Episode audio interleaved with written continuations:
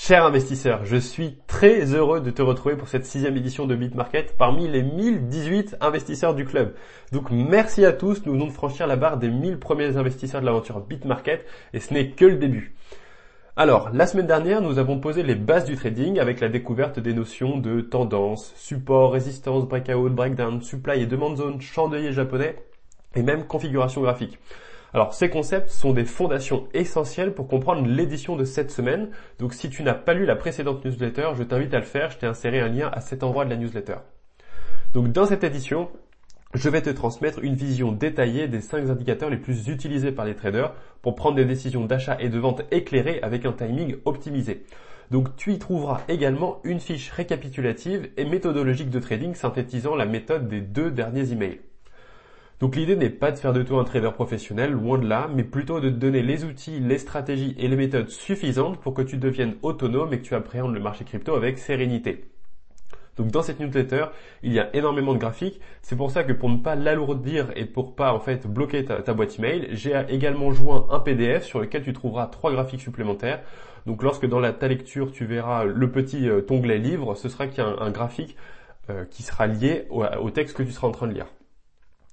Juste avant de commencer, si tu es toujours débutant et que tu viens d'arriver dans, le club BitMarket, tu as six euh, ressources principales pour débuter. La première, c'est comprendre les bases des cryptos et de la blockchain. Ensuite, tu investir en crypto et en bourse, investir dans l'immobilier grâce aux cryptos, identifier des cryptos à fort potentiel de croissance, maîtriser les bases du trading et sinon tu as également mon Instagram sur lequel je poste un contenu tous les jours. Donc n'hésite pas à aller voir tous ces contenus, ils sont gratuits évidemment et ça te permettra de bien comprendre les fondamentaux avant de passer sur la partie trading. Alors dans le sommaire de cette semaine, on va voir en partie 1 les effets de volume, en partie 2 le RSI et les divergences qui sont associées au RSI, en partie 3 l'indicateur le MACD, en partie 4 les moyennes mobiles et en 5 les retracements et projections de Fibonacci. Et après évidemment en 6 tu auras la fiche méthodologique de trading qui te résumera les deux emails de trading qu'on aura fait. Alors passons à la première partie, les effets de volume. Alors le volume, c'est un indicateur qui retranscrit l'intensité des échanges, donc les ventes et les achats, sur une crypto. Donc si la barre de volume est rouge, ça veut dire que le flux vendeur est plus élevé que le flux acheteur, donc le marché baisse. À l'inverse, si la barre de volume est verte, c'est-à-dire que le flux acheteur est plus élevé que le flux vendeur, donc le marché monte. Il faut toujours comparer les volumes avec l'évolution du prix. Cette comparaison permet d'identifier si la tendance actuelle est soutenue par les volumes ou s'il y a une divergence annonciatrice d'un retournement de tendance prochainement. Donc dans ce cas-là, il y a quatre possibilités. La première, c'est que le prix augmente et les volumes augmentent aussi. Dans ce cas-là, la tendance haussière est soutenue par les volumes car il y a plus d'acheteurs que de vendeurs, donc les volumes acheteurs augmentent en même temps que le prix. Donc dans ce cas-là, c'est une convergence. Le deuxième cas, le prix augmente et les volumes baissent. Alors la tendance haussière n'est pas soutenue par les volumes car il y a de moins en moins d'acheteurs qui maintiennent la hausse. Donc là, c'est une divergence qui annonce un potentiel de retournement de tendance, donc c'est-à-dire le passage d'une tendance haussière à une tendance baissière qu'on a vu la semaine passée. Le troisième cas, c'est le prix qui baisse et les volumes qui baissent. Alors là, la tendance, elle est baissière et elle est également pas soutenue par les volumes car il y a de moins en moins de vendeurs qui maintiennent la baisse des cours. Donc ça, c'est une divergence qui également annonce un potentiel retournement de tendance, donc le passage d'une tendance baissière vers une tendance haussière. Et enfin, le quatrième cas, c'est le prix qui baisse et les volumes qui augmentent. Alors dans ce cas-là, rien d'anormal. La tendance baissière est soutenue par les volumes car il y a de plus en plus, car il y a plus de vendeurs que d'acheteurs. Donc les volumes vendeurs augmentent en même temps que les vendeurs font baisser les cours. Donc là, on a une convergence. Donc à cet endroit, je t'ai inséré un graphique qui est explicatif, qui illustre en fait ce que je viens de t'expliquer. Donc c'est beaucoup plus facile de le comprendre avec un graphique qu'à l'oral évidemment. On parle de trading. Sur la partie 2, on arrive sur la partie RSI et divergence. Alors qu'est-ce que le RSI Le RSI, ça veut dire Relative Trends Index. Donc c'est un indicateur qui permet d'identifier les zones de surachat, donc les zones de surachat qui annoncent un retournement baissier, et les zones de survente qui annoncent un retournement haussier.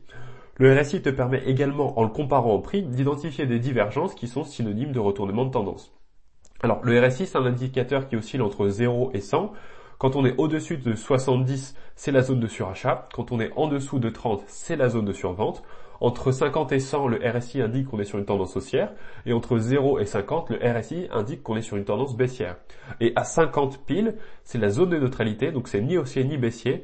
Et quand les cours sont au-dessus de 50 et viennent toucher ce niveau, la zone de neutralité peut jouer le rôle de support. Et à l'inverse, quand les cours sont en dessous de 50 et viennent toucher ce niveau, la zone de neutralité peut jouer le rôle de résistance.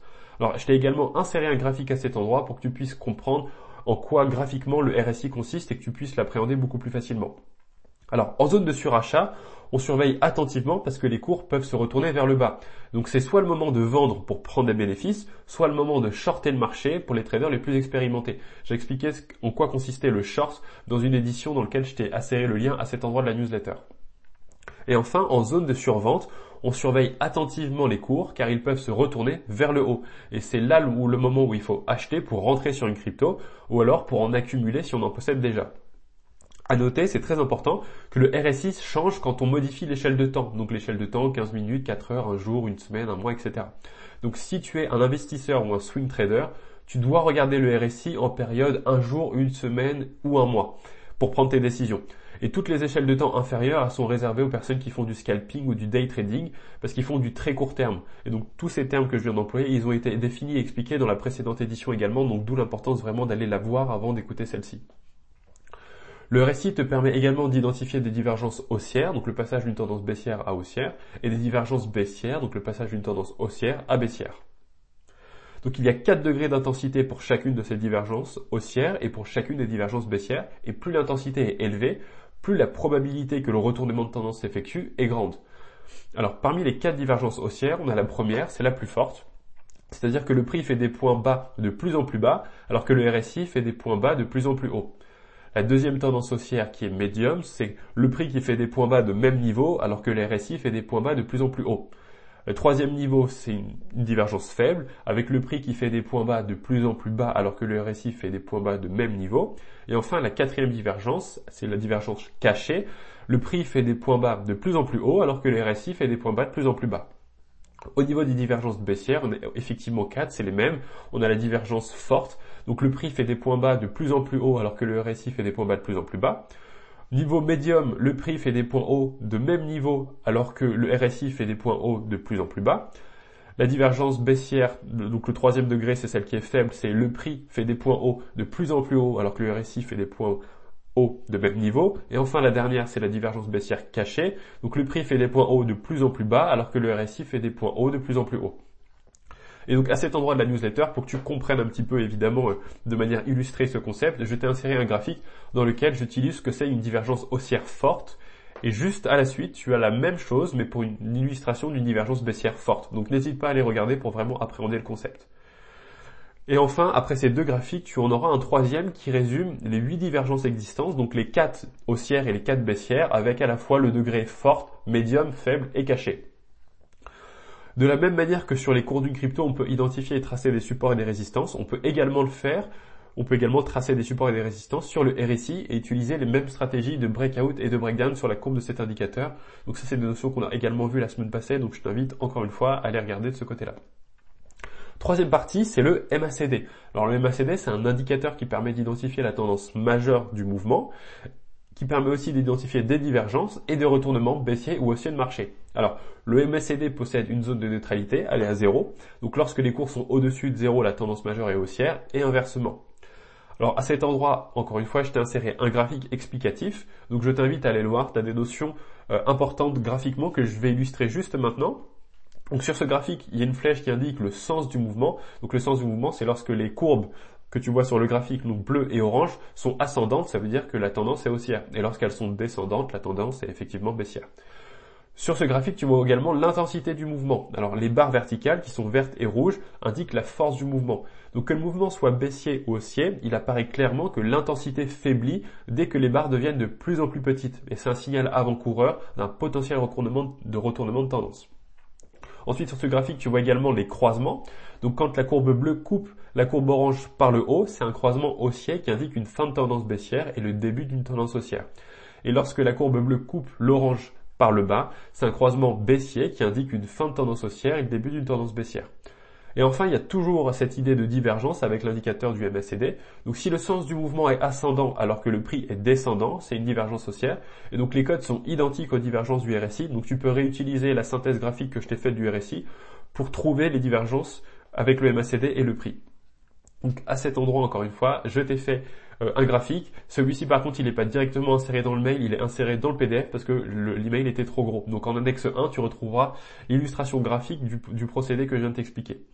Et donc partie de cet exemple qui est en annexe 1, tu as, euh, il y avait quatre indices qui pouvaient indiquer qu'il y avait un retournement de tendance qui allait arriver. Le premier indice c'était la divergence baissière, donc on avait un prix qui faisait des points hauts de plus en plus hauts, alors que le MACD faisait des points hauts de plus en plus bas. Le deuxième indice, c'est qu'on a eu deux croisements baissiers successifs, donc c'est ce qui est entouré en violet sur le graphique. Le troisième indice, c'était que le sens du mouvement du MACD était baissier.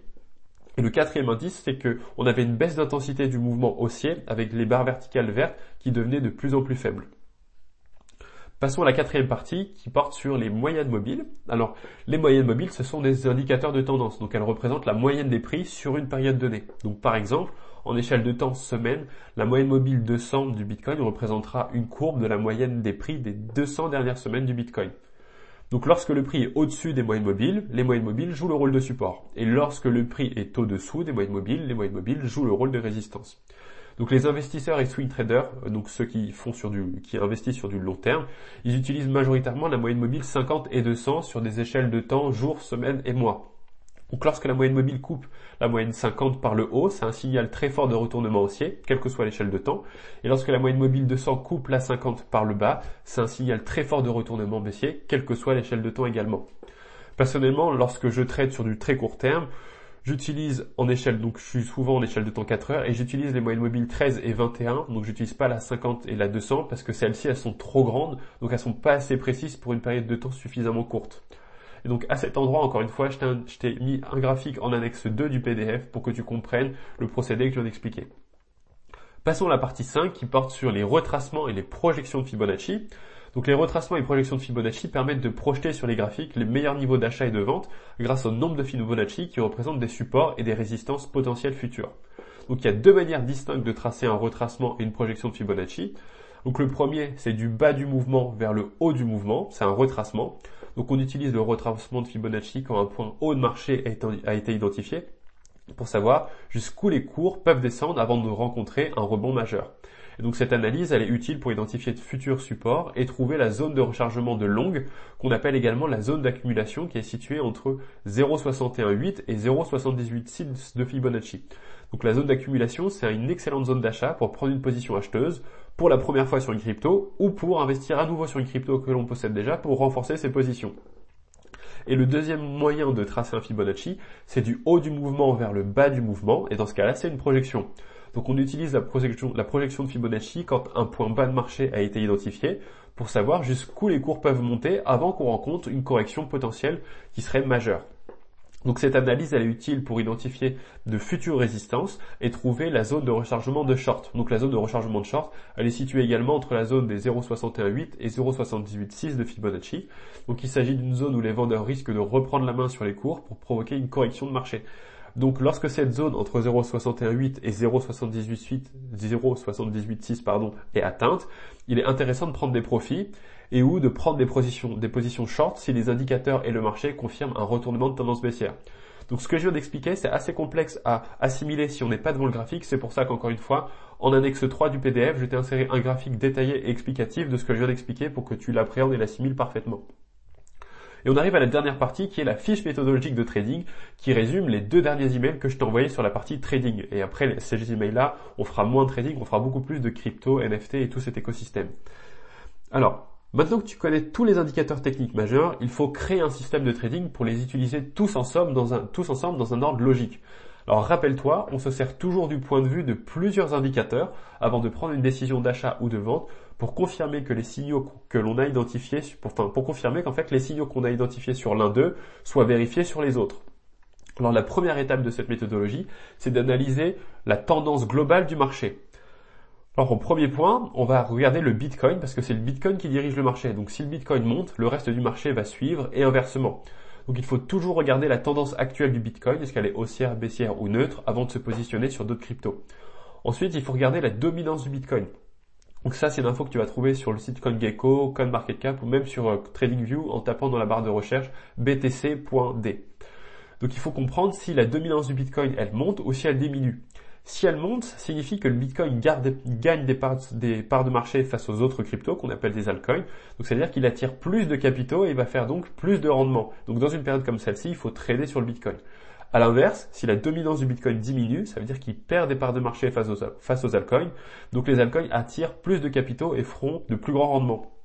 Donc dans une période comme celle-ci, si le Bitcoin fait 2%, les altcoins surperformeront le Bitcoin de plusieurs points de pourcentage sur la même période. C'est pour ça qu'il faudra se positionner sur les altcoins dans ce cas-là. La deuxième étape, c'est de faire une analyse détaillée de la crypto qu'on a sélectionnée. Donc la première chose à regarder, c'est quelle est la tendance majeure de la crypto actuellement. Donc ça, on la détermine effectivement en regardant les points bas et les points hauts du mouvement. Donc ça, ça, sera, ça se rapporte à la première newsletter que j'ai écrite sur le sujet. Donc il faut toujours commencer par trouver la tendance sur les échelles de temps élevées. Et au fur et à mesure, on zoome jusqu'à l'échelle de temps idéale pour le trade exécuté. Donc on commence par une échelle de temps mois, on regarde les niveaux de support de résistance, on zoome sur semaine, jour et enfin 4 heures. La deuxième étape, c'est d'utiliser le Fibonacci pour identifier la zone de rechargement de short ou la zone d'accumulation suivant si on est dans une tendance baissière ou haussière. Ensuite, on va utiliser les moyennes mobiles 50 et 200 sur une échelle de temps semaine et jour pour voir si elles se comportent comme des supports ou comme des résistances. Et ensuite, on va zoomer sur une échelle de temps 4 heures pour voir si les moyennes mobiles 13 et 21 se comportent comme des supports ou des résistances du mouvement actuel. Si on est proche de l'une de ces deux euh, moyennes mobiles, il faut regarder est-ce qu'on est proche d'un breakout ou d'un breakdown. Ensuite, on va identifier les zones d'intérêt en utilisant la supply et la demande zone et aussi les supports et les résistances horizontaux, verticaux et euh, horizontaux et obliques euh, qui sont autour des prix actuels.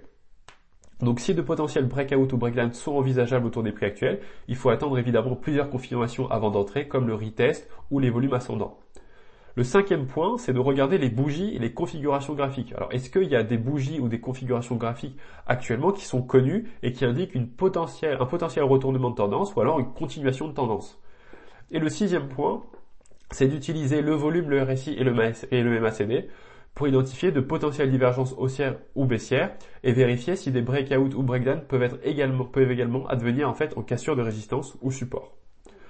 Et une fois que tu as fait toute cette batterie d'analyse dans cet ordre précis, tu sais normalement dans quel sens le marché s'engage et tu as identifié les points d'intérêt majeurs pour prendre ta décision d'achat ou de vente. Donc c'est pour ça qu'on arrive à la troisième étape de cette méthodologie, celle de placer ses ordres d'achat ou de vente. Donc dans cette troisième étape, on va commencer par déterminer son prix d'entrée. Ensuite, on va déterminer son ou ses prises de profit. Ensuite, on va déterminer le niveau de son, stop loss. Donc c'est pas nécessaire si tu es un investisseur ou un swing trader. Par contre, ça va être obligatoire à partir du moment où tu fais du day trading ou du scalping.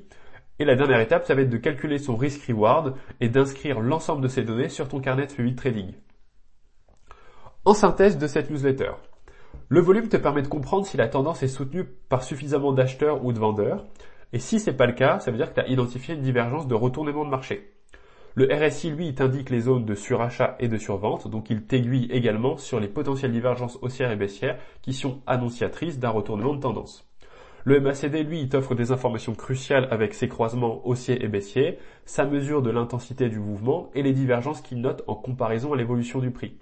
Les moyennes mobiles, elles, elles sont d'excellents repères de support et de résistance à utiliser évidemment après des confirmations comme des signaux de breakout et de breakdown. Et enfin, tu as les retracements et les projections de Fibonacci qui, eux, te permettent d'identifier les meilleures zones d'achat et de vente. Et avec cette panoplie d'outils, il faut construire un système de trading qui est essentiel pour analyser avec méthode un graphique et prendre des décisions d'achat et de vente éclairées. Alors c'est terminé pour cette sixième édition de BitMarket. J'espère que ma vulgarisation sera suffisamment simplifiée pour que tu aies assimilé les notions fondatrices du trading. N'hésite pas à prendre des notes et relire cet email pour revoir les bases quand tu en auras besoin. Si tu as aimé cette édition, aide tes amis à découvrir les crypto-monnaies en leur partageant mon travail. Tu as un bouton, un bouton partager juste en dessous. Écris aussi tes impressions et tes questions en commentaire j'y répondrai avec grand plaisir et le plus précisément possible. Et enfin, pour accéder à toutes les newsletters précédentes, tu as également un bouton à cet endroit de la newsletter pour y accéder. Donc je te dis à la semaine prochaine, à ton succès, ciao